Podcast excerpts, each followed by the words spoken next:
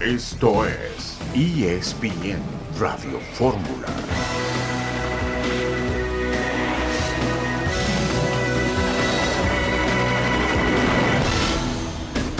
¿Qué tal? ¿Cómo les va a todos ustedes? Les hablamos con mucho gusto en este programa de ESPN Radio Fórmula. A la espera de que está, estemos en contacto en un momento más con Heriberto Murrieta. Les saluda Héctor Huerta con mucho gusto para platicar de los temas que están ahorita en el pandero, que son muy importantes, como este asunto de la selección nacional. Ya se entrevistaron ayer eh, Rodrigo Árez de Parga y Jaime Ordiales, tanto con Miguel Herrera como con Guillermo Almada. Almada recibió un permiso especial del Pachuca para poderse entrevistar con la Comisión de Selecciones Nacionales que ahora va a encabezar eh, Rodrigo Árez de Parga. Y bueno, pues ya de esto se platicará eh, mucho intensamente porque aunque Marcelo Bielsa estaba listo para esta situación, al final de cuentas no lo van a tomar en cuenta y, pues eh, Marcelo Bielsa queda como una posibilidad que ya no será para el fútbol mexicano. Y también, te saludo con mucho gusto. Héctor, ¿cómo estás? Hola amigos de ESPN Radio Fórmula. Sí, es el gran tema hay muchos ángulos a partir de esta situación de Ares de Parga, de los candidatos. Platicaremos de eso, un poquito de fútbol americano y Pat Mahomes. Es un día con mucha información aquí en ESPN Radio Fórmula. Bueno, ahorita va a tomar ahorita la batuta mientras llega este Beto Murrieta, que ya está conectándose en este momento. Eh, por lo pronto, ahorita el asunto del técnico nacional está por resolverse ya. Sí, parece que es cuestión de horas, ¿no, Héctor? Eh, sí, sí, sí. Desde esta situación de Ares de Parga, que creo que ya desde ahí empieza la sorpresa. Se había comentado, Héctor, una eh, situación de profundo análisis para cambiar las cosas y a reserva de lo que pienses, pues no se ve como que de entrada un gran cambio, ¿no? Fíjate, hay una fotografía que debería de buscar la gente en, las redes sociales, en, en el internet, la va a encontrar fácilmente. 29 de septiembre de 2017 se anuncia que renuevan, renuevan por ocho años a, las elecciones nacionales con Televisa y con TV Azteca. Sí. Y, el anuncio lo hace una, una comisión que organiza la comercialización de la selección mexicana. En esa fotografía están Enrique Bonilla, ya no está en el fútbol mexicano, Decio de María ya no está tampoco, y los tres de la comisión, ahorita le paso la pelota a Beto más para escuchar esto, los tres de la comisión, Rodrigo Árez de Parga, Alejandro Iralagorri y Carlos Alberto Han Insunza. Son los tres que aparecen en la fotografía y hoy son, forman parte de la nueva estrategia de la selección nacional. Beto Burrieta. Querido Héctor, ¿me escuchan bien? Perfecto. Bien, perfecto, Beto. Ahí estamos, ahí estamos ya. Con el gusto de saludarlos, Héctor Eitán, en esta tarde del jueves 26 de enero de 2023. Muy interesante lo que comenta Héctor. Ya estaremos profundizando en el tema con Héctor, también con John Sutcliffe, que tendrá información de la Federación Mexicana de Fútbol, el Atlas de Guadalajara, Héctor, que recibe a Santos Laguna en este duelo entre equipos hermanos en el fútbol mexicano y Sendejas, Eitan, el jugador eh, mexicano, pero también estadounidense, jugó los 90 minutos con el equipo de Estados Unidos contra Serbia y vamos a ver en qué termina la historia de este talentoso jugador del equipo América y anotó Beto. Esas son, eso es donde uno puede decir, y a lo mejor se pero también dijo que no le cerraba la puerta a México. Atención a eso. Antes del partido dijo, bueno, sí voy a jugar por Estado. Se está dando a querer y vamos a ver si, si puede ser parte de selección mexicana, que yo creo que vale la pena que, que se le considere como un jugador que puede ser interesante para el próximo proceso. Sí, totalmente de acuerdo. Muy buenas condiciones de habilidad, de visión, de inteligencia en la cancha, de rendimiento por parte de Cendejas. Vamos a escuchar tu avance, Jesús Bernal, de la información. Saludos Beto, buena tarde para ti, para todos en ESPN Radio Fórmula. Pues vamos a escuchar al técnico Velko Paunovic el día de hoy, quien ha descubierto en Víctor El Pocho Guzmán un líder para el equipo de las Chivas. Más adelante platicamos al respecto. Gracias Jesús, y es que se espera mucho Héctor del Pocho en el equipo del Guadalajara, un jugador con muy buena técnica, un jugador muy completo, que está en una nueva oportunidad en su carrera deportiva con las Chivas.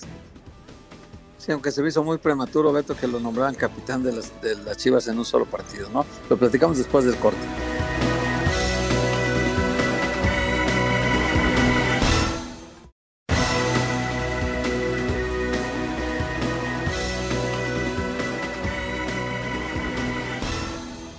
Visión multimedia de ESPN Radio Fórmula Vamos a platicar en un momento acerca de cómo se dio la elección, la llegada de Rodrigo Árez de Parga como director de las elecciones nacionales, una decisión que ha tomado por sorpresa a mucha gente con respecto a este trabajo tan importante de cara a un nuevo proceso que tiene que buscar profundizar en la problemática del fútbol mexicano para intentar que el fútbol de México tenga un mejor desempeño en el próximo Campeonato Mundial, porque Héctor, no cabe duda que mundiales van y vienen, pasan los mundiales y México, el equipo de México sigue sin hacer historia en las copas del mundo. Creo que queda claro, ¿no, Beto? Que es la idea, el, el crecer y el, el Exactamente. poner cimientos, aunque yo debo decir, yo estoy entre decepcionado y a mí me parece tragicómico lo que pasa con la selección mexicana. Ya, ya tendremos tiempo. Vamos a ir contigo. Sí, pues sí, realmente eh, hay mucho que analizar, muchos matices, como bien apunta Itán. John, gusto en saludarte. ¿Cómo se dio la llegada de Rodrigo Árez de Parga a este cargo tan importante? Pues Beto, cuando el lunes estábamos enlazando, ¿cómo están eh, Héctor, Itán y Beto? Buenas tardes. El lunes, pues yo sabía que la intención era, pues, hacer cambios profundos, porque más allá de la llegada es, ¿qué van a hacer? Es decir, de la mano con Miquel, bajar el número de extranjeros. Creo que hoy en día se han dado cuenta que el traer gente de fuera no necesariamente es la solución, que el futbolista mexicano está más acostumbrado a, a lo local. Yo creo que Ares de Parga va a meter disciplina, Beto. Creo que van a querer poner disciplina y de alguna manera el, haber tenido experiencia en Pumas es como manejar el lado de del dueño, ¿no? Como que involucrar más a los dueños a tomar decisiones reales. Es decir, yo le, le podemos ver lo positivo, le podemos ver lo negativo, pero que finalmente se pueda sentar con Emilio, con Alejandro, eh, con, con el dueño que sea y decir, oye, necesitamos eso, ya hay que hacer los cambios. ¿Cuántas veces ni, hacen caso de las cosas que pasan? Por otro lado, estamos viendo una grilla y unos intereses que, que, es el poder, porque la selección no deja de ser un gran negocio. Eh, platicé hace rato con Mauricio Pedrosa, acaban de entrevistar esta mañana para su programa de esta tarde, ahora nunca, a Guillermo Almada. Almada les comentó que lo de Bielsa eh, Jesús Martínez les dijo que querían traer a Bielsa no como técnico, sino para ayudar en las diversas selecciones nacionales. Ese es un punto importante. Y también Guillermo Almada les adelantó que ayer ya se reunió con Ares de Parga. Eh, yo desde el lunes sabía que los candidatos son o Guillermo Almada o el Piojo Herrera. Y me da la impresión que Guillermo Almada eh, se va perfilando como el próximo técnico de la selección. John, ¿qué cualidades le vieron a Rodrigo Ares de Parga, porque al menos deportivamente los equipos donde él ha estado no han entregado resultados. ¿Qué cualidades tiene para que lo consideren alguien capaz para esta posición? Yo creo que quieren meter mano dura y tan quieren poner disciplina, quieren tener mejor comunicación. Yo yo conozco bien a Rodrigo y, y te puedo decir que es alguien que se lleva muy bien con los dueños, es decir, tiene una parte directiva importante, así que, que en estos momentos me digan cuáles son las 10 cualidades que le dieron, pues no me las han dicho porque ya saben cómo es esta... Es cuate a lo mejor, John, pues ya dijiste una. No, puede ser. obviamente, obviamente es cuate, que tiene muy buena relación con diversos dueños, sí, sí es, aunque te estás dando cuenta la grilla que hay, porque pues Jesús Martínez no tiene relación con Orlegui, con Hank, entonces él ya se salió de todo esto, pero desde que el lunes adelantamos en ESPN Radio Fórmula, Betito, pues ustedes saben que de repente cuando uno hace su chamba, eh, pues en esto no es, no me importa ser amigos, lo importante es hacer uno su chamba y la credibilidad. Entonces, ESPN Radio Fórmula adelantó esto de un comité y pues alguien habrá escuchado y causó un poquito de molestia en federación. Ay, caray. Bueno, pues eh, ya te ha ocurrido en otras ocasiones, pero es parte de esta profesión eh, periodística, informativa yo creo, yo lo que estoy viendo es es un tema muy delicado cuando tienes un presidente de la Federación que la idea es hacer un comité y no le reporten esa persona, Ares de Parga, no le reporta al presidente. Eso no quiere decir que luego nos digan que, que, John forma parte del comité y todo, pero la esencia es meter a alguien que es más dueño que directivo o o ha manejado las cosas así para que les reporte directamente a los dueños lo que está pasando. E, esa es la interpretación, eh, compañeros, que yo veo con la llegada de Rodrigo Giare. Alguien que tiene la oreja y la relación con los dueños. Así lo veo, ¿eh? Correcto, correcto. ¿Qué tan dispuesto estaba Marcelo Bielsa a llegar a trabajar al, fútbol mexicano? La verdad, Beto, eh, no lo sé. no sé qué tan real sea. Lo que ahorita me llamó mucho la atención es que pues muchos han salido a decir que Bielsa estaba listo para dirigir, para ser técnico de la selección mexicana, y escucharán hoy en ESPN que a Hércules Gómez y a Mauricio Pedrosa, Guillermo Almada les dijo que Jesús le comentó que Bielsa no venía como técnico, venía más como a trabajar en las diversas selecciones. Entonces, porque e, es lógico decir, oye, si tu patrón Jesús Martínez quiere traer a Bielsa y tú dónde quedas parado si quieres ir a la selección. Entonces, pues ya no sé, Beto. Lo, lo, interesante es que Guillermo Almada sí admite hoy en ESPN, saldrá en la tarde, que le dijo Jesús Martínez que Bielsa no venía como técnico, venía para ayudar a la, al desarrollo de las selecciones nacionales. Entonces ya de entrada, pues no es lo mismo, ¿no? Es decir, no, no, es exactamente lo que se ha manejado. A mí lo que me dijeron de Marcelo Bielsa es que no querían a alguien con ese carácter que se le votara la canica como se le ha votado y de repente no puedan tener control, llega lo que sea, lo que sea y pierdan control de la selección. Yo creo que quieren a alguien que se aseguren que vaya con el perfil que buscan, ¿no? Que no olvidemos que esto no deja de ser también un gran negocio. Hola John, te saludo con mucho gusto. Oye John, lo que queda claro es que está fragmentado el fútbol mexicano otra vez, está fracturado. Sí, o sea, sí, el, el hecho de que el Pachuca el Pachuca era parte de estos cinco, e inclusive Jesús Martínez estaba dispuesto a, conciliar de alguna manera los intereses eh, que están tan divididos entre él y Alejandro Iraragorri, eh, inclusive estaba dispuesto para sumar hacia el fútbol mexicano, eh, integrándose a este comité, pero cuando, cuando le informan, eh, el licenciado Valcárcel le informa que se va a encargar Rodrigo Ares de Parga de esta situación, él dice, yo no voy, ahí ya no voy, y entonces eh, ayer mismo eh, habla Jesús Martínez con Marcelo Bielsa y ayer mismo le dice, no va a haber nada, nosotros ya no estamos, ya no jugamos en este equipo, entonces si ustedes quieren jugar, adelante Marcelo, si tú quieres con ellos negociar, pero dijo, no, no, no, si no es contigo no voy. Entonces aparentemente Marcelo Bielsa se retira de la negociación porque era el contacto directo con Jesús Martínez. Entonces, Bielsa va, al no estar va, Jesús, perdón, está viajando Sí, a Londres para igual regresar a Premier. sí, con el Everton. Sí, se va a arreglar con el Everton. Pero Sí, lo entonces, interesante, pero la, Héctor, es cu- lo la que cuestión es que está dijo. Lo interesante Sí, es lo que, dijo, sí. que, que le dijo Guillermo Sí, Almada, que, que, que- que Bielsa no venía de técnico, venía También para ayudar el sí. desarrollo de las diversas selecciones. Entonces también ese es un Sí. punto que valdría la pena que nos aclaren cuál era la idea, como técnico o para Sí, el- el desarrollar esquema- las diversas selecciones. El esquema era Marcelo Bielsa como jefe de todas las selecciones nacionales, Guillermo Almada como entrenador de la selección mayor y un señor Horta, un español eh, encargado como de la dirección operativa, ¿no? De todas las selecciones nacionales. Por ahí era más o menos la estructura del equipo, pero ya está rota esta situación. Es muy triste que en nuestro fútbol haya tanto jaloneo y tantos tantos problemas, porque todas estas declaraciones y todo esto, pues va a tener consecuencias, ¿no? Sabemos cómo, cómo es nuestro fútbol. De esa parte estoy de acuerdo contigo que, que Alejandro no pueda convivir con Jesús o Jesús no pueda convivir con, con Alejandro y que ambos quieran llegar a un punto, pero no puedan llegar a un punto, luego eso afecte, es, es, es, es difícil, ¿no?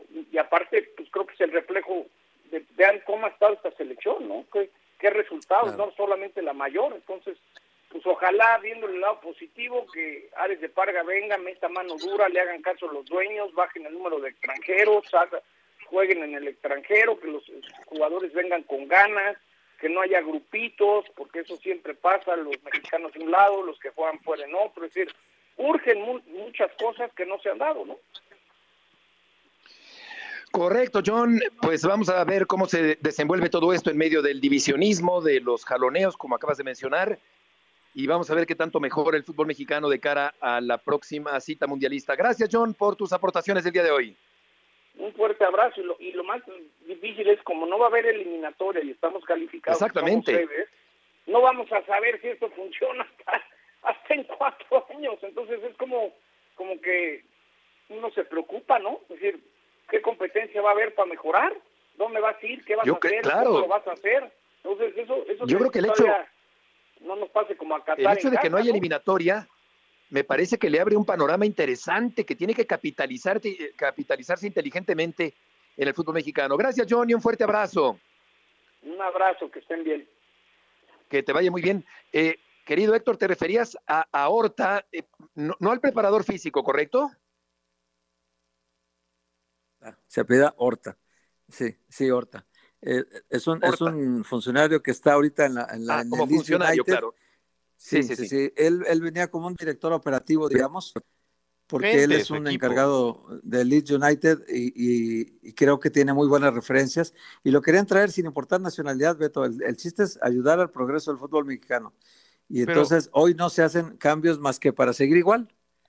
Son los mismos dirigentes que le dieron a, la, a, la, a Televisa TV Azteca los derechos ocho años más de la selección, formaron un comité de comercialización 2017, chequen ustedes, y verán que firmaron del 18 hasta el 26 eh, los derechos a la televisora y, y, entonces estaban en esa comisión Jorge Hank, este Jorge Alberto Hank, estaba también eh, eh, Rodrigo Ares de Pargues que representaba Pumas y también estaba Alejandro Iraragorri representando a Santos. Son los mismos, con la excepción de, de, de Monterrey, que era de Pargas.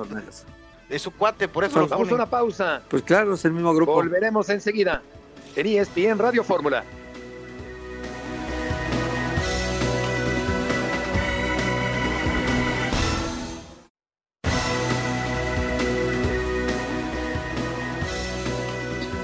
regreso en esta tarde. Saludándote, León, con mucho gusto. ¿Cómo te va? Hola, Beto, ¿cómo estás? Buenas tardes. Saludos a todos. Mucho o mucha información en torno a la posibilidad, ¿no? De que llegue X, Y o Z a la selección nacional mexicana. Hoy te puedo decir, Beto, más por información que por rumores que toman la delantera eh, Miguel Herrera y sus colaboradores para poder dirigir la selección nacional mexicana hacia el ciclo del Mundial 2026. No es una decisión tomada, no es un hecho, pero sí está por encima de Guillermo Almada. Hoy por hoy, entre, digamos, el favoritismo de ciertos dueños de peso en la Federación Mexicana, y bueno, obviamente eh, tenemos a estos dos finalistas, ¿no? Al Pío Herrera, al uruguayo Almada, y todavía algunos días para tomar la decisión. Es muy posible que el próximo lunes se anuncie la nueva estructura de selecciones nacionales y bueno, desde luego el nombramiento que mucha gente esperamos, quién será el encargado de dirigir al tricolor hacia el Mundial del 2026. Fíjate, León, qué interesante. John decía hace un momento que eh, todo parecía indicar que sería Almada. Tú nos comentas que Herrera. Qué interesante situación eh, de la cual depende en gran medida eh, la forma de trabajar, la filosofía, la idea táctica del equipo mexicano para el próximo ciclo mundialista. Te preguntaría, León, ¿de qué manera van a sopesar los hombres del pantalón largo eh, estas dos posibilidades para llegar a la conclusión de cuál debe ser el técnico idóneo para la selección mexicana? Sí, Beto, y bueno, tú como periodista, desde luego sabes, ¿no? Que depende de la fuente que consultes, es la información que te va a dar, ¿no? o las fuentes. Desde luego, hablamos aquí, Beto, de, de los perfiles, ¿no? Muy distintos de entrenador, desde luego también del hecho de que la selección mexicana lleva un par de procesos consecutivos con un técnico extranjero y tampoco es que haya pasado mucho, ¿no? Más allá de, ganar por ahí alguna Copa Oro, em, con las etapas de Juan Carlos Osorio y Gerardo Martino, pero también te podría decir que mucho del peso eh, en el que pueda recaer la decisión sobre Miguel Herrera tiene que ver con Grupo Televisa si el señor Emilio Azcárraga, el empresario, eh, y también eh, consigue, digamos, el consenso con la mayoría de los dueños, entre ellos Ricardo Salinas, después de aquel incidente, ¿no?, del piojo con el periodista Cristian Martinoli, eh, en el 2015, pues si se consigue todo este consenso, Beto, entonces será el Piojo Herrera, ¿no? Más que el candidato, digamos, que se ve desde este punto de vista de algunos otros dueños, pero que viene del Grupo Pachuca, y al final, por ejemplo, en términos de información, Beto, pues el hecho de que Marcelo Bielsa no llegue a la selección mexicana no es porque no interesara al propio Bielsa o a algún grupo de dueños, pero es que no tenía apoyo entre prácticamente nadie sino el Grupo Pachuca, ¿no? Y no tiene el respaldo de otras organizaciones poderosas del fútbol mexicano como Grupo Televisa, Azteca, Grupo Orlegui o Grupo Caliente. Eh, te pregunto una cosa, de las consultas que yo he estado haciendo también, he estado haciendo consultas igual que tú, igual que todos los que estamos metidos en esto ahorita, y me decían que también están por entrevistarse con Ignacio Ambriz y con el Tuca Ferretti, quieren llevar un panorama a los, a los cinco dueños que van a ser el comité, quieren llevarles un panorama de cuatro posibilidades y no solamente de dos, para que entonces ellos decidan eh, qué perfil es el que encaja en la nueva estructura del fútbol mexicano. ¿Tú sabes algo de esto? No, y te digo algo, querido Héctor, fuerte abrazo. Yo te podría mencionar que para mí, ¿no? Un candidato realmente muy interesante eh, por su experiencia es Ignacio Ambriz. Eh, es un entrenador que, por supuesto, conoce el seno de selecciones nacionales, fue mundialista como jugador. Eh, prácticamente de todos estos candidatos de los que estamos hablando es el que más experiencia en el fútbol de Europa tiene cuando fue auxiliar técnico de el Vasco Aguirre en sus etapas en los Asuna y Atlético de Madrid, también cuando dirigió en la segunda de España, quizás con un proceso que se truncó muy pronto, ha salido campeón de Copa Champions con América, campeón de Copa con Necaxa, campeón de Liga con León, llegó a otra final al equipo de la Fiera, fue finalista el torneo pasado con Tolucas, es decir, es un técnico que ahí está el palmarés, ahí está el trabajo, ¿no? Yo eh, lo dije y se lo mencioné personalmente a Nacho Ambriz, a mí me parecería que sería la mejor de todas las decisiones pero yo encuentro, según las fuentes que he consultado, Beto, eh, perdón, Héctor, un punto en contra de Nacho Ambriz. Es un técnico que no vende mediáticamente, no vende comercialmente. Y me parece que eso en algún momento dado puede ser un factor a decidir, porque ya lo mencionó el Tata Martino ayer en una entrevista con una radiodifusora en Paraguay, aquí el negocio es lo primero, y más en una Copa del Mundo en la que vas a jugar en casa. Entonces, no sé por ahí qué tanto puede ser un factor. A mí dos fuentes que consulté me dijeron que eso le juega en contra a Nacho No es un técnico mediático, no es un técnico que venda. Y en el caso de Jaime Lozano, la inexperiencia, ¿no? Es decir, algunos pininos en el máximo circuito en Querétaro, en Necaxa, eh, desde luego el oro, la medalla de bronce, quiero decir, en los Juegos Olímpicos de Tokio, ¿no? Conocimiento también de estructura de selecciones, le juega a favor, pero quizá por ahí lo ven como un técnico todavía inexperimentado, que no está listo en este momento, más allá de que yo creo que también tienes experiencia de, conocimientos, de cursos en Europa, etcétera, eh, pero que algunos dueños no lo ven listo para tomar las riendas en un mundial en donde todos los ojos van a estar puestos en la selección, porque va a ser uno de los coanfitriones. León, eh, ¿cómo estás? Una pregunta, ¿por qué, ¿por qué es candidato Miguel Herrera si no terminó bien en América y no le fue bien en Tigres? ¿Y por qué, lleva, por qué se le está considerando ahora de acuerdo a tu, a tu información, hasta como el favorito. ¿Qué virtudes encuentran en Miguel Herrera que profesionalmente no viene de, dos éxitos en sus últimas eh, aventuras en los equipos de primera división en México? Sí, Eitan, igual que, que con Beto, conecto, un fuerte abrazo para ti. Es una pregunta muy interesante porque sí es verdad, ¿no? En los últimos años quizá no viene de buenas etapas con dos equipos con planteles muy poderosos, ¿no? Como América y como Tigres, donde quedó a deber y él lo sabe, el mismo Piojo Herrera. Pero yo te puedo decir que la parte positiva que analizan, según lo que he podido averiguar ¿no? con, algunas fuentes, es primero el hecho de que ya dirigió a la selección mexicana fue bien, ¿no? Un periodo corto, es verdad, ¿no? En aquel momento, en nueve meses entre lo que preparó unos días, ¿no? La eliminatoria contra Nueva Zelanda y después la Copa del Mundo, tuvo esos nueve meses para tener un, un buen mundial en Brasil 2014 y después, bueno, se fue descomponiendo el proceso hacia el 2015 con, con el incidente que ya mencionamos más eh, atrás, ¿no? Y desde luego el hecho de que es un técnico comercialmente muy atractivo para las marcas, ¿no? O sea, uno encuentra a Miguel Herrera hasta en la sopa, ¿no? Entonces por ahí esas, esos dos, ¿no? Su experiencia previa en selección mexicana en donde lo hizo bien, ¿no? Porque al final deja campeón a México en la Copa Oro, muy cuestionado y lo que sea, pero sale campeón en el 2015 y sus etapas ganadoras ¿no? en América, más esta parte comercial puede ser el factor decisivo. Ojo, todavía no es un hecho, pero yo, por las fuentes que he consultado, me dicen llevan la delantera a este momento. Yo creo que el perfil de Nacho puede no ser tan comercial, ciertamente no es tan comercial.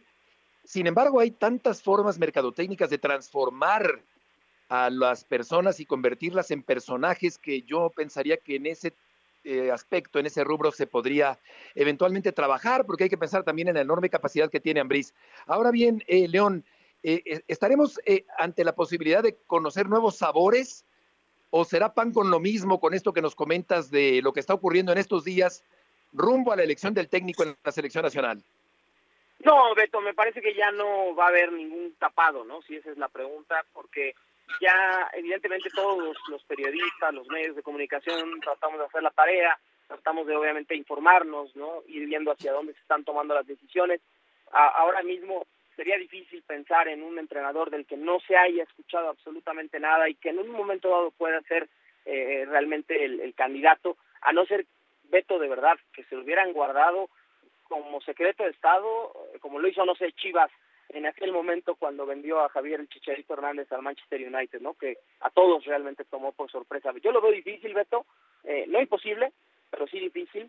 Y, y, ojo, ¿no? Porque si de repente, ¿no? Estamos hablando de Miguel Herrera, de Guillermo Almada, de Ignacio Ambriz, de Jaime Lozano, por ahí yo te podría decir que en algún momento el nombre de Rafa Márquez sí sonó en la selección mexicana, digamos, entre estas reuniones, sí se habló de decir, bueno, arropemos a Rafa, no tiene mucha experiencia, pero es un líder, cinco copas, eh, muchos de esta generación que todavía están en activo lo conocen, jugaron con él y vamos a tratar de pensar en una historia de cuento de hadas como la de Lionel Scaloni con Argentina. Eh, así que por ahí, ¿no? Beto, si hubiera una sorpresa, yo la vería más por el lado sorpresa ahora mismo, ¿no? De Nacho Ambriz o de, o de Rafa Márquez. Oye, León, eh, una última pregunta. Este, en el, eh, la gente está esperando después del fracaso del Mundial un cambio estructural muy importante y que haya de veras una sacudida que remueva los cimientos del fútbol mexicano. Pero estoy viendo que este grupo de dirigentes, Rodrigo Ares de Parga, Alejandro Iraragorri, eh, también Jorge Alberto Hank, eh, participaron en aquel comité de comercialización de 2017 que le dio ocho años más de derechos a Televisa para transmitir los partidos de la selección. Es el mismo grupo y está tomando ocho años después el mismo control. Entonces, en realidad es lo mismo, León. Solo falta Rayados de Monterrey, ¿no? Que en aquel momento él todavía... No se, presentó a la rueda de prensa, acuérdate, Jesús González Ornelas, porque estuvo en desacuerdo, estaba más con la otra propuesta de Telemundo, ¿no? Exactamente. La propuesta en ese momento de NBC Telemundo era mucho más alta comercialmente hablando que la de Grupo Televisa en conjunto con TV Azteca. E indudablemente eh, eh, este tema y el hecho de que Rayados de Monterrey con José González Ornelas dijera, hey, ojo, nosotros no estamos en desacuerdo con renovar eh, automáticamente el contrato por ocho años más. Lo mismo que pasó con Pachuca ahorita, que se retiró también del, grupo. Exacto, y no es la primera vez que pasa, ¿eh, Beto? Eh, perdón, Héctor, ayer hacía, ayer hacía este, eh, cuentas y en su momento, ¿no? Cuando Néstor de la Torre sale, recuerdo que Jorge Vergara y Chivas nosotros salimos de, la Comisión de Selecciones Nacionales y ya lo había hecho un par de años antes Miguel Ángel Cochonal cuando era presidente y uno de los, eh, digamos, socios de Atlante. Y no es la primera vez, ¿no? Que, que un grupo dice, hey, yo no estoy ya de acuerdo, y seguramente lo que en muchos sentidos eh, ofendió a, Jesús Martínez, al Grupo Pachuca, fue que no se tomara en serio la propuesta de Marcelo Bielsa. Sí. León, muchas gracias por la información. Muchas gracias a ustedes, muy buenas tardes, saludos. Buenas tardes, volveremos enseguida en ESPN Radio Fórmula.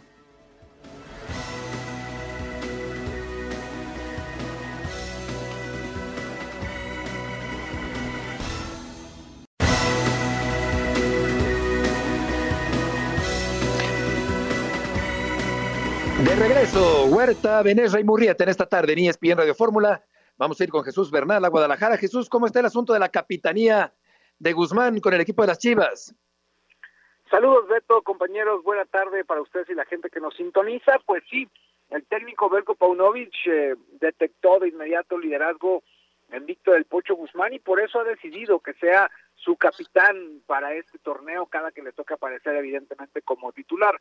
Al no haberlo hecho en las primeras dos jornadas, el, el gafete estuvo en el brazo de Jesús el Chapo Sánchez, pero ahora una vez que fue titular, el técnico ha decidido que el Pocho sea quien representa al equipo dentro del terreno de juego y por eso le ha otorgado y le ha entregado esa responsabilidad, ¿no? No solo por sus eh, habilidades dentro del campo, sino también por la manera de encauzar a sus compañeros, confirmó el propio estratega serbio. Vamos a escuchar lo que dijo Belko Paunovic sobre el tema del gafete de capitán y el Pocho Guzmán.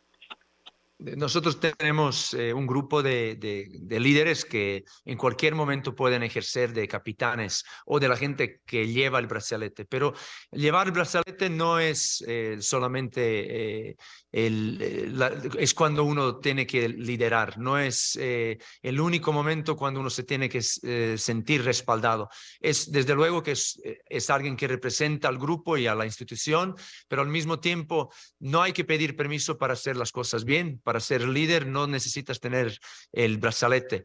Para simplemente em, responderte concretamente a la pregunta, es circunstancial, puede ser circunstancial, pero también puede ser eh, debido eh, a la consistencia que tenemos como equipo, puede ser eh, puntual. Y por lo tanto, nosotros lo que vamos a buscar es siempre reforzar los valores que queremos que tenga el líder y el que los puede manifestar llevando o no llevando el brazalete, es, es para nosotros lo que valoramos y lo que nos importa.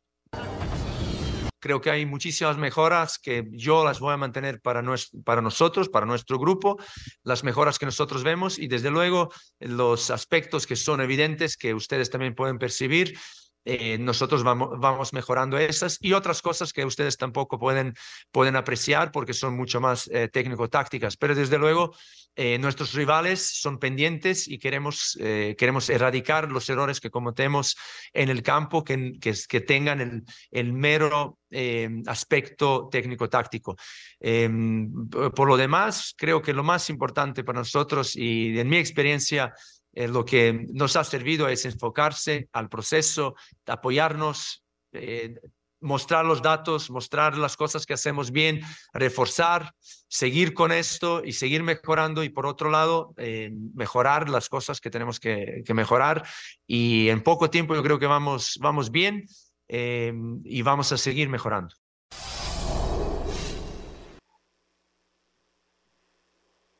Ahí justamente dentro de las palabras del técnico Belko Paunovic, ¿no? Hablando sobre este tema y también, evidentemente, los, los puntos a mejorar de cara al partido contra Juárez. Jesús, eh, en el, te saludo con gusto. En el América, Fernando Ortiz en una rueda de prensa dijo que él no se iba a meter en el asunto de la capitanía, que era un asunto de los jugadores y que entre ellos tenían que resolver quién los representaba en el campo como capitán. En este caso fue decisión totalmente del técnico. Sí, técnico y, jugadores. Digamos que se hizo una, una terna, por así llamarlo, de, de estos valores que buscaban que representaran y tanto el estratega como los futbolistas eh, terminaron por elegir, ¿no? Eligieron a, a Víctor Guzmán, eligieron a Jesús del Chapo Sánchez y eligieron a Isaac Brizuela, que son, digamos, los tres eh, principales. Luego ya vienen otros secundarios, que es cuando hablaba del tema de los circunstanciales, ¿no? Como el Nene Beltrán, de que en caso que no haya ninguno de ellos en el campo, bueno, el nene es el que tiene que, salir, pero no, no, no fue, digamos, eh, una cuestión eh, autoritaria por parte del técnico, sino que fue un consenso y, y mencionaba también que, que la decisión fue tomada con base en los logros que, que ha tenido este futbolista, ¿no? Que por mucho supera el palmarés de bastantes en el equipo del Guadalajara. Sí, eh, aquí la desventaja en, en términos de futuro para el Pocho es la edad va a cumplir 28 años el 3 de febrero, o sea, el viernes de la próxima semana. Y llama la atención, Jesús, que pasa el pocho de un dopaje positivo en 2020 a la capitanía del Guadalajara en 2023. Jesús, muchas gracias por la información. Buenas tardes.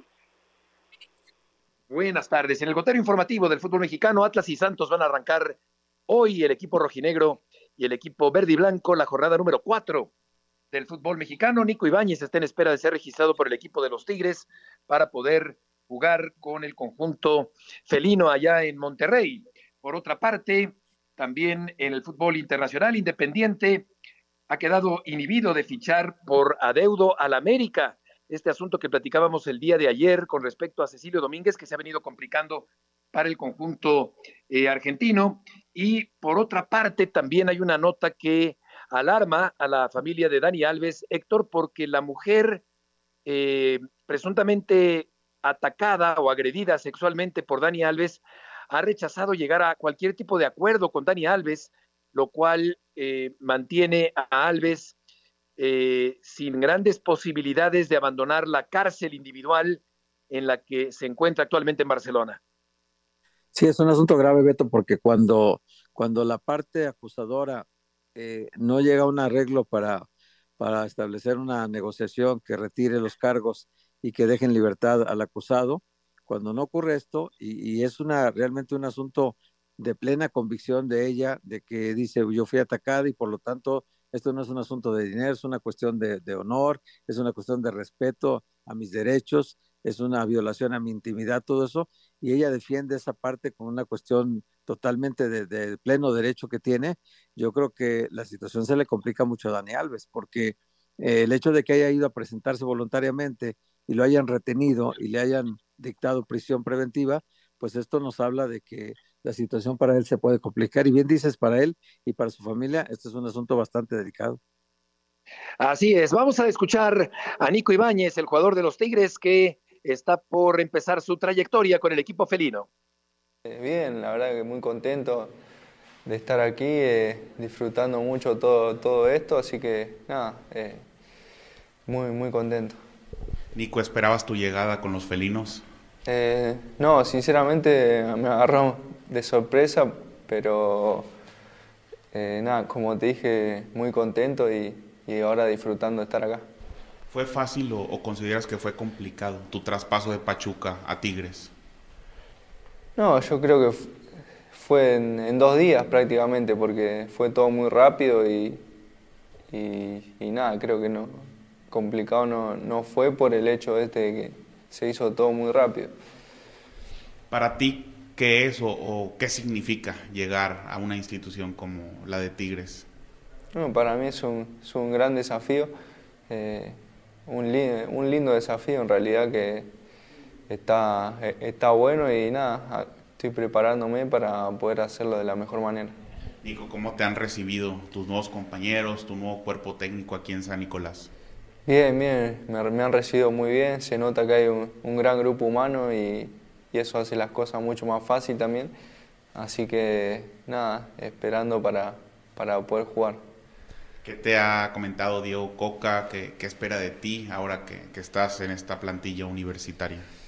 Sí, no, aún no, mucho no, de, ese sentido no, hemos hablado por el hecho de, de lo de los extranjeros que, que tenía que salir uno, así que aún no me han dicho si estoy habilitado y yo creo que cuando ya esté habilitado ahí voy a hablar más a fondo con Diego y, y me va a decir lo que pretenda de mí. Nico Ibáñez, jugador del equipo de los Tigres, Laines también jugador del equipo de los Tigres en esta semana. Y en la Copa del Rey, el Bilbao le pegó 3 por 1 al Valencia y el Real Madrid Vélez ya le empató al conjunto del Atlético de Madrid. Sí, está ahora mismo el minuto 88 el partido, eh, Rodrigo con el gol. Antes de eso, un disparo del Atlético que estuvo cerca de convertirse en el 2 a 0, así es que vamos a ver cómo termina este derby madrileño en la Copa del Rey. Exacto, eh, Morata había marcado el primer gol del partido, empata Rodrigo, efectivamente que el otro día no fue cortés con el entrenador eh, Ancelotti y el italiano se pronunció precisamente por ese desplante de uno de sus jugadores más importantes en la actualidad. Se van a ir a tiempo extra y penales Real Madrid y Atlético de Madrid porque el partido termina ya empatado a uno en el tiempo reglamentario. Un Real Madrid que jugó recientemente Héctor sin un solo español, lo que despertó mucha polémica ya en España. Sí, sí, sí, y hubo otro partido que jugó solo con Carvajal. En fin, este la, no la ha pasado tan bien. Viene de dos partidos ganados el, el, Atlético de Bilbao y le ganó al Villarreal en la Copa del Rey y al, y al Bilbao en la Liga. El Madrid viene recuperando, pero este partido es, acordémonos que ya el Atlético de Madrid ya no juega Champions, ya no juega la Liga porque está a 10 puntos de distancia del Madrid y a 13 del Barcelona, ya no juega ahorita nada más que la Copa del Rey. Así que para el Atlético de Madrid es matar o morir hoy, porque no tiene mañana, ya no tiene ninguna competencia por resolver en lo que resta del semestre y seguramente no se querrá ir todo el semestre con las manos vacías. Así que para, para el Cholo Simeone y para todo el Atlético de Madrid, hoy es fundamental ganar como sea y el como sea puede ser en penaltis, Beto. Este partido está empatado ya para terminar y podría resolverse hasta en los penaltis. Exactamente, se pueden ir a los penales, colchoneros y merengues. Y ahí está el Tapanaba, Venes, para hablar del fútbol americano y de los vaqueros. Vamos a platicar con, con Carlos Nava de los Vaqueros de Dallas, el hombre más enterado de lo que pasa en, en Dallas. Carlos, ¿cómo estás? Sabemos que ya terminó la temporada de Dallas, pero hoy hay información de cambios que vienen con coaches en el equipo. Sí, ¿qué tal? Qué gustazo saludarlos y no solamente con cambios en el equipo, donde acaban de no avisarles que no les van a renovar el contrato a seis entrenadores, incluyendo el de la línea ofensiva, al asistente del entrenador en jefe defensivo, al coach eh, también de corredores, Skip Pitt, sino la gran noticia es que me acaban de confirmar que Isaac Alarcón se va a quedar en el equipo como jugador ya regular, su contrato con NFL International y el camino Pathways, que le daba una etiqueta de jugador internacional, pues se termina precisamente en el partido del domingo pasado, después de tres temporadas, Y hoy, aquí en Destar, donde acaba de terminar la conferencia del entrenador, me confirmaron que le acaban de ofrecer contrato como jugador ya regular del equipo. Al preguntarle yo directamente al coach Mike McCarthy sobre cuál era su evaluación sobre él, me dijo, es un muchacho que se ha ganado todo lo que tiene, esto es histórico, es otro jugador más de este equipo y si no lo habíamos activado antes, probablemente era porque le beneficiaba más tener la etiqueta, pero vamos a hablar mucho sobre él durante esta próxima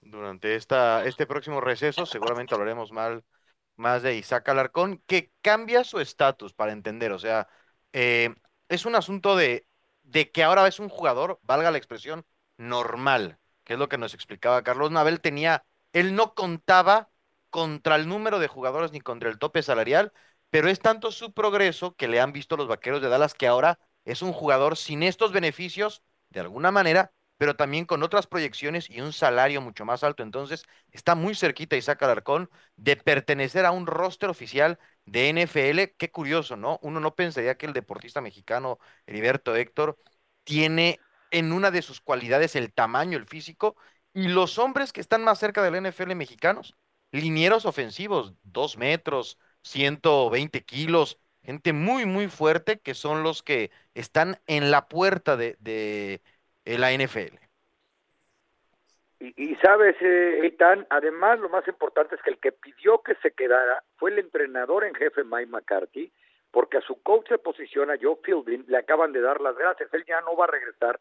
Eh, esto uno pudiera considerarlo un handicap para él porque estuvo los tres años bajo su tutela, pero eh, no solamente en la conferencia, caminando ya salida de la conferencia, porque con McCarthy me dice, Isaac tiene todas las herramientas para ser un jugador ya pasó tres años aquí, es como si hubiera estado en una universidad, División 1 del fútbol americano colegial, y es tan versátil que incluso nos ayudó en el equipo de scout como liniero defensivo y hasta como edge, como apresurador de corebacks. Dice, estoy completamente convencido de que la próxima primavera va a dar mucho de qué hablar, pero aún tiene mucho por trabajar. Por otro lado, pues es un hecho, el coach McCarthy se queda también en Dallas, no confirmó al coordinador ofensivo que Len Moore, eh, tampoco confirmó al coordinador defensivo Dan Quinn, de quien sabemos tiene ofertas para convertirse en entrenador en jefe en algún otro lado. Así que, bueno, buenas noticias para Isaac, mientras que los Cowboys pues, van a tener que ver a los Philadelphia Eagles, los más acérrimos rivales, yo creo, de la última década, contra los San Francisco 49ers, y el propio entrenador decía, bueno, quizás son dos equipos que merecieron ganar, cometieron menos errores que nosotros, ambos uno en la temporada regular, el otro el domingo pasado, y creo que va a ser una muy, muy buena final de conferencia, así lo señalaba el entrenador McCarthy. Carlos, respecto brevemente sobre Pat Mahomes, ¿cuál es la noticia? ¿Estará o no el fin de semana? Pat Mahomes está confirmado para jugar semana, aunque sea de manera extraoficial. Diferentes reporteros que cubren el día a día de los Kansas Chiefs Así me lo indicaron esta mañana cuando entré a la conferencia virtual de ellos rumbo al juego de campeonato de conferencia. Ojo, lo único que temen es que no pueda tener movilidad, pero Mahomes está invicto cuando pasa al menos 90% de las ocasiones desde la bolsa de protección. Muchas gracias por tus aportaciones del día de hoy. Un fuerte abrazo. Igualmente, por otra parte, cinco jugadores de las grandes ligas están eh, en la lista de Cuba para el Mundial de Béisbol. Y por otra parte, retomando el tema del fútbol americano, Eitan, sucede que ya hay un nuevo coach de las Panteras de Carolina. Ya Frank Reich hoy. No, pero perdón, en el béisbol, perdón, dije, dígale NFL, en el béisbol. Es la NFL, Beto, no, correcto, la NFL en las Panteras de Carolina. Eh, cae la primera ficha del dominó de las ausencias. El detalle acá, y que está provocando mucha polémica, es que Steve Wilkes eh, asumió como el, coordinador eh, interino, coach interino, y es afroamericano. Hizo un muy buen trabajo y a pesar de ese muy buen trabajo, no le dan la etiqueta de coach regular y traen a otro entrenador. Entonces, en esto que la NFL tiene tanto por avanzar, otra vez un coach que representa a una minoría no recibe la oportunidad habiendo dado resultados. Y una anécdota de respecto a Frank Reich, él fue el primer coreback de la historia en la franquicia, entonces regresa a casa. Zabalenka está llegando ya a la gran final del eh, torneo femenil de Australia, el abierto de Australia, este primer Grand Slam de 2023. Y Elena Rivaquina va a ser la rival de la joven Zabalenka Eitan en esta final de las mujeres. Sí, ya todo listo para definir el primer Grand Slam del año. Toda la cobertura está en ESPN y me parece que ahora más que nunca una nueva era del tenis, ¿no? Buscando quién toma la estafeta en las damas y en los caballeros. Efectivamente, y estamos llegando de esta forma al final del programa. El Atlas frente al Santos, el equipo rojinegro, Héctor, con una oportunidad el día de hoy. Con un estadio Jalisco que se recuperó de manera milagrosa en unos cuantos días. ya Está listo. Sí, sí, sí, la cancha ya está lista otra vez. Sí. Y, Atlético de, Madrid, Atlético de Madrid, Real Madrid están jugando ya los tiempos extras de esto. Correcto, esto en la Copa del Rey. Gracias, Héctor. Eitan, buenas tardes. Que les vaya muy bien. Buenas Hasta mañana. Buenas tardes. Buenas tardes.